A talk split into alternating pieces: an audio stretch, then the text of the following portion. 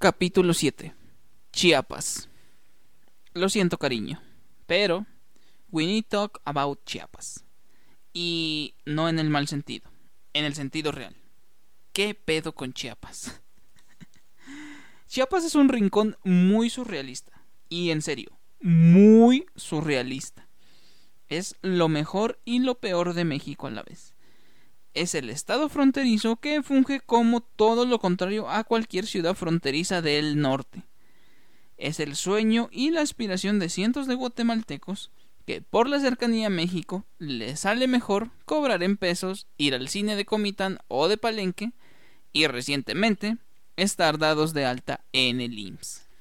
Es el rincón con las comunidades más pederas de toda la historia moderna de México y estas comunidades, según algunos, le dan nombre a un movimiento revolucionario que si no lo viviste, es muy difícil que lo entiendas. Y cuando te conviene, o apoya al presidente, es un izquierdista lleno de ideales y liberador del gobierno represor, y cuando dice algo crítico en contra del actual monarca, es un títere de Salinas que solo lo utilizó como cortina de humo para no hablar de la crisis del 94. Lo que no podemos ignorar es que para bien o para mal es el último movimiento armado y político, guiño guiño, que se tiene registro en el país. Un conflicto socialista donde se usaron dos nombres como estandartes, Emiliano Zapata y el Che Guevara una lucha por las tierras con la única condición del cese al fuego era que el otro grupo armado entregara sus armas. Y como nada de eso pasó, las cosas se fueron calmando con el paso del tiempo.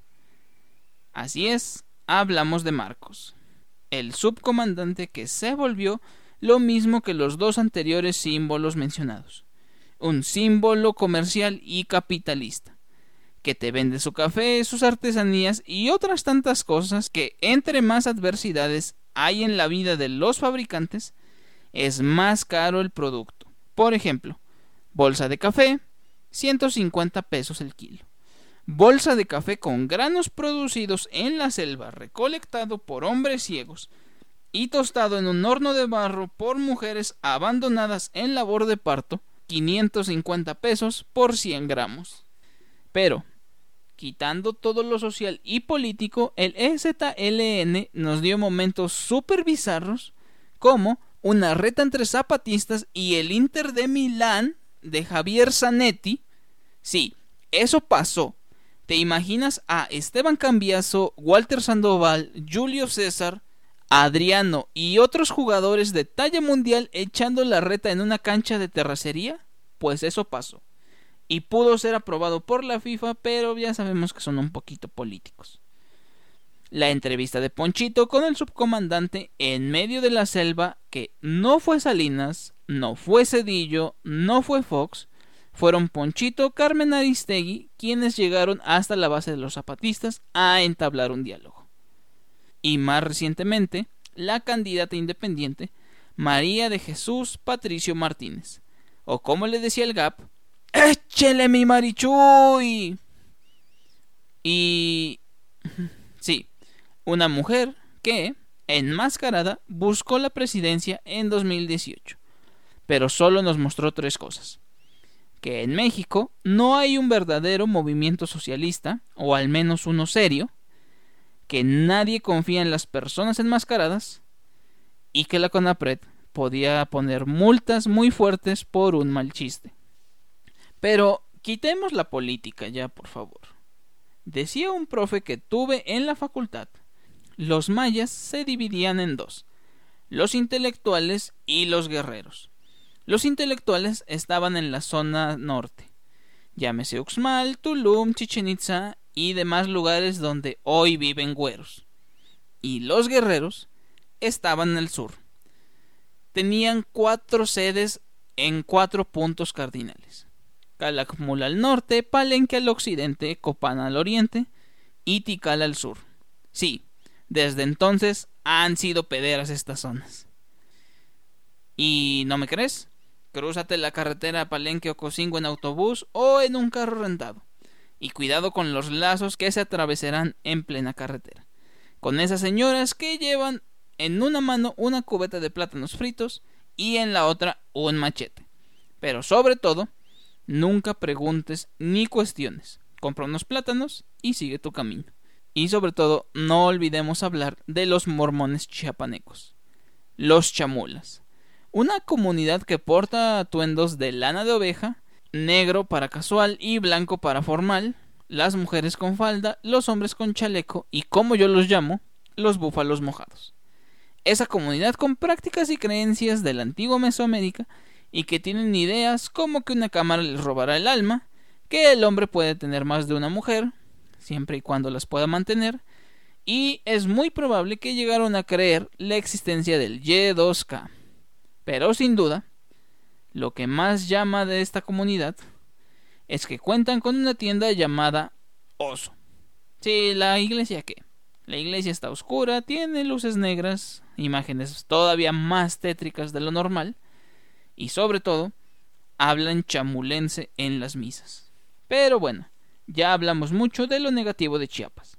Hablemos de todo lo bueno. Te guste o no te guste, Chiapas tiene los mejores paisajes de México. Si existe algo llamado ecoturismo es gracias a ellos. Y muy poco de lo atractivo al extranjero en cuanto a naturaleza se refiere de México está aquí. Sí, muy padre tus grutas, tu riachuelo, tu laguna o tu spot de tierra roja. Saludos, Paco la Hidalgo pero ni de pedo se comparan con el cañón del sumidero, con esa altura monumental de la cascada del chiflón y su sonido, de los lagos de Montebello y su color tan particular, del arco del tiempo junto a un nacimiento de agua o de la selva lacandona. Vamos, la selva lacandona guarda cientos de secretos desconocidos dentro de ella, pero, sobre todo, de el lugar por excelencia para los mochileros San Cristóbal de las Casas. Así que por favor, Whitesicans, guárdense su boda y no la vengan a celebrar aquí. No nos quiten San Cristóbal de las Casas. Pero hablemos de la selva lacandona. Ese lugar con zonas arqueológicas ocultas llenas de magia. Palenque, vestigios prueba del esplendor de la arquitectura maya. Bóveda escalonada, la torre del gobernador y el diseño de aire acondicionado, pero de manera natural, y lo más impactante, la única obra de arquitectura funeraria, el Templo de las Inscripciones, la tumba del rey Pacal, y recientemente una prueba más de la comunicación entre mayas y teotihuacanos, la tumba de la Reina Roja. Si te interesa esto, te invito a que investigues qué fue el cinabrio. Y otra un poco menos visitada, y prácticamente ya perteneciente a Guatemala, Yaxchilac. Zona arqueológica con un chingo de ceibas. Y te podría decir la magia de este lugar, pero tienes que vivirlo, tienes que ir allá y escuchar a los antiguos espíritus mayas por tu propia cuenta. Además de eso, Tonina, más grande que Cholula, más resistente que la pirámide del Sol, y un verdadero reto para escalar. Bonampak rodeada de todos los lagos de Montebello con un precioso paisaje. Y Chilcuntic, que lo único que te puede decir es muchas gracias por visitarnos, vuelva pronto señor, por favor. La selva lacandona, hogar de miles de especies endémicas mexicanas. No esos inútiles como el manatí, impronunciables como el berrendo, y lo que sea que es el tapir. Las guacamayas, las rojas, las que abundan encima de cotorras y según Enrique Peña Nieto, las que producen los Fruit Loops. Tucanes majestuosos, jaguares indomables, tarántulas, cocodrilos, monos araña, zaraguatos, spoiler, antiguos espíritus mayas, y un gran etcétera. La selva lacandona, hogar de los lacandones, los mayas que no cayeron frente a los españoles, que gracias a ellos mucha de la información que hoy se tiene de los mayas se ha podido traducir esos que veneran a las ceibas, ya que conecta con sus tres deidades, y que los acompañan hasta dentro de la sopa. Esto es una historia real. Si tú le preguntas a una señora lacandona, oiga señora, ¿por qué su clequil tiene tres piedras? Ella seguramente te dirá, porque es mi clequil y hago lo que yo quiera con él, chamaco chismoso. Y tiene razón. A ella solo le enseñaron que su clecuil debía llevar tres piedras. No dos ni cuatro. Tres. Pero eso tiene un origen. Igual que los templos de las plazas de todas las zonas arqueológicas. Esos templos tripartitas, hogar de los tres dioses mayas. El dios creador, Itzapnag, Kawak, la bestia de la tierra, y Kawil, el dios del agua. Tres dioses que los acompañan en la tierra, en el cielo, en el aire y hasta en el espacio. O como de niño te dijeron que se llamaban, los tres reyes magos o, como yo fanático del Señor de los Anillos Virgen lo conoce, los tres Ilmaril creados por Ilúvitar y regalados a los Valar. Chiapas es de los estados más pobres de México, pero a su vez es el Texas de los guatemaltecos. Sí, ni ellos quieren ir a Campeche, lleno de riquezas naturales y de una descomposición social que sorprende mucho. Chiapas es el último en llegar a esta fiesta mexicana. Y si algo sabemos los mexicanos, es que no hay que llegar primero, sino saber llegar. Y con todo esto te dejamos muy en claro que nosotros amamos Chiapas y cada que lo visitamos nos chiapasionamos.